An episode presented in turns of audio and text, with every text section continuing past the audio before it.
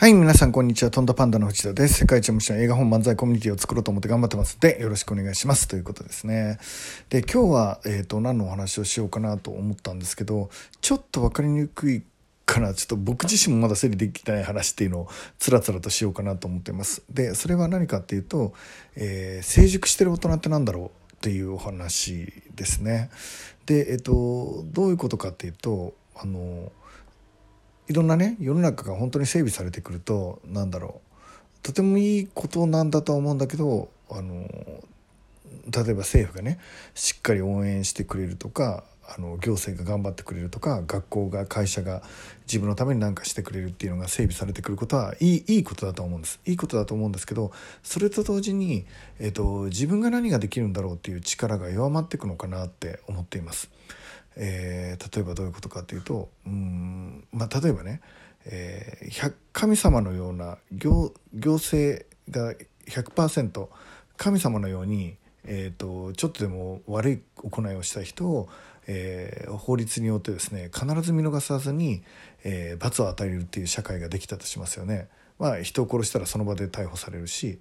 えー、もうすぐ捕まるようになっていてなんだろう人の悪口言ったらすぐ罰金があの送られてきてみたいな感じの世の中になったとしますよね。でまあその世の中自体はもちろん殺人犯がすぐ捕まるのでいい世の中というふうな捉え方がまず一面としてあると思います。で一方でですねほとんどの人たちが考えなくなるんじゃないかなって思うんですねつまりこれがいいことなのか悪いことなのかっていう本来的な、えーと、深い思考の中で自分の価値観みたいなのを作っていく場を失われるんじゃないかなつまり、えーと捕まるからやらないみたいな、えー、ことがそういう世の中では出てきちゃうんじゃないかなってちょっと思ったりします。うん罰を与えられるからやらないっていう世の中ですね。そして、えっと、その人たちは、えー、もしその犯人がなかなか捕まらないっていうとそのシステムの結果になるわけですからシステムに文句を言うわけですね。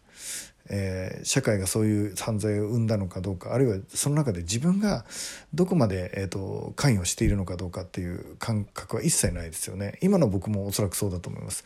えー、何か批判をして行政が悪い、え、政治が悪い社長が悪い、え会社が悪い学校が悪い両親が悪いって、えー、言ってしまいたい気持ちも分かるし僕ももちろん言うんですけどその瞬間に何が起きてるかっていうとまあ責任のリリースであり、えー、自分の成熟性の放棄かなって思ったりします。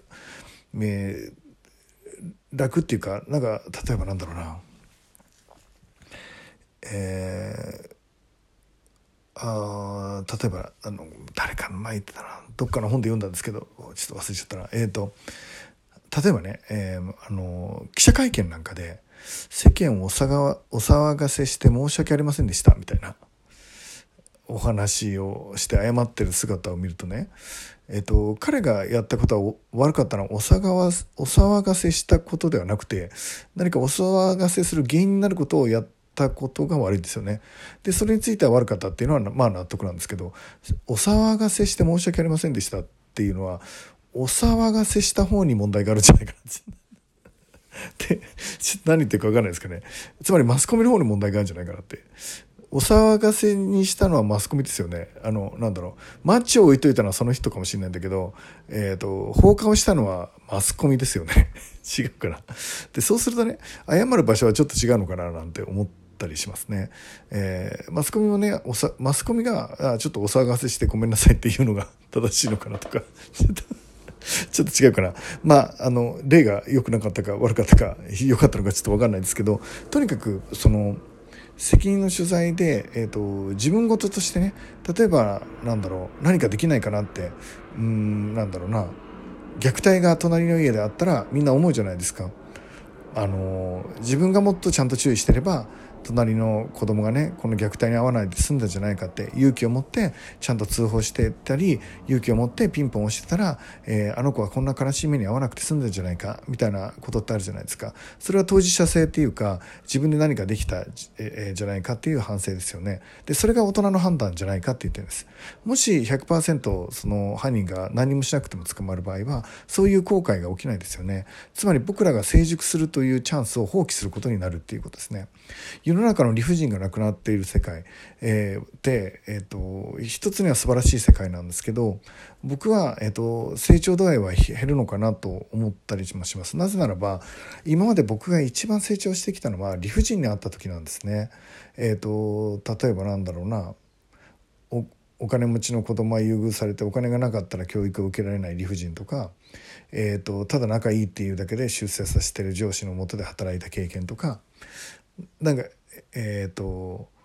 何をもって自分がダメだったか分かんないのに落とされた時とか だかそういうあのすっごい練習してすっごい勉強してものすごい勉強して頑張ったのに落ちた受験とかね。なんかその理不尽って世の中にあっちゃいけないんだけどその理不尽が実はなんかに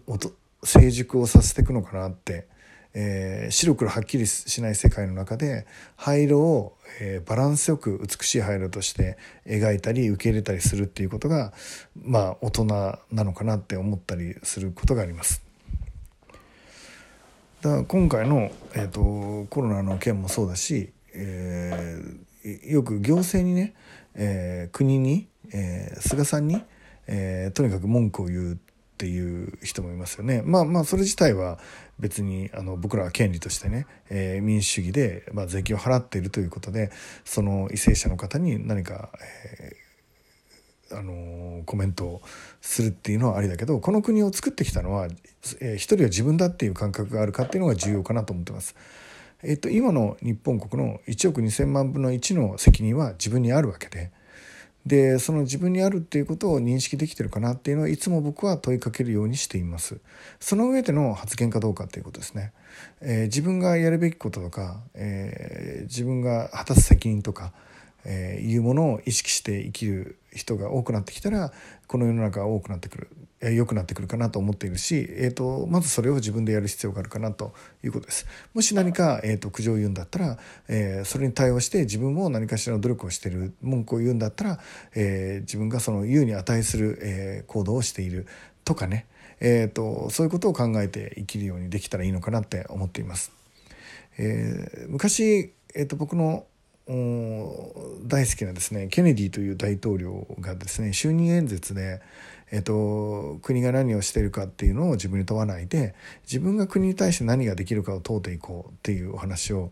うん、大統領の方からしたっていうスピーチがあってね皆さんはどう思ったか分かんないけど僕はこのスピーチが好きなんですよね。なんかそうなんだって一人一人が責任を持って、えー、社会を作っていくんだっていうあの自分がえー、素敵な社会を作っていく、えー、大変な役割を担ってるんだって、えー、思えるように自分も努力していくっていう世界をイメージしたら結構泣けてくるんですよね。あ素敵な世界だなって。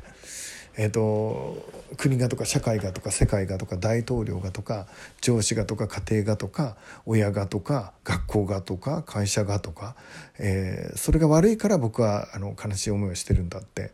えー、何とかしろよってその人たちに文句言うっていうのはもちろんあるし、まあ、それを否定するっていうわけではないんですがそれと同時に自分は何ができるんだろうっていう、えー、発想をねなくさないようにこれからも生きていきたいと思っています。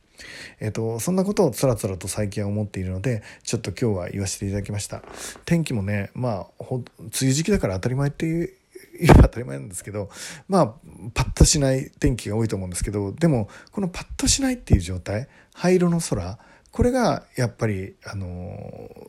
やっぱり文化レベルの高い場所なのかなって思ったりしますよね。人間の心も灰色の中から曇りの中から何か光を見つけていくっていうのが大事かなって。今そういう人いっぱいいると思うんですよね。いろんな悩みを抱えてこのままでいいのかなって答えが出なくて理不尽な目に遭ってて歯ぎしりをしててだけど何もできなくて自分の無力を感じてそれでも何かしなきゃって思って悩んでる人いっぱいいると思うんだけどその時間が僕人を一番成長させていくのかなって思っています、えー、そんな毎日をね、えーと、僕もを送っていこうと思うし、えっと、学び成長していきたいなと思ってます今日はあの天気がほどほどですがもう絶対いいことあると思いますんで、めっちゃ楽しいことのオンパレードが今日もあると思いますんで、一日楽しくやっていきましょう。いってらっしゃい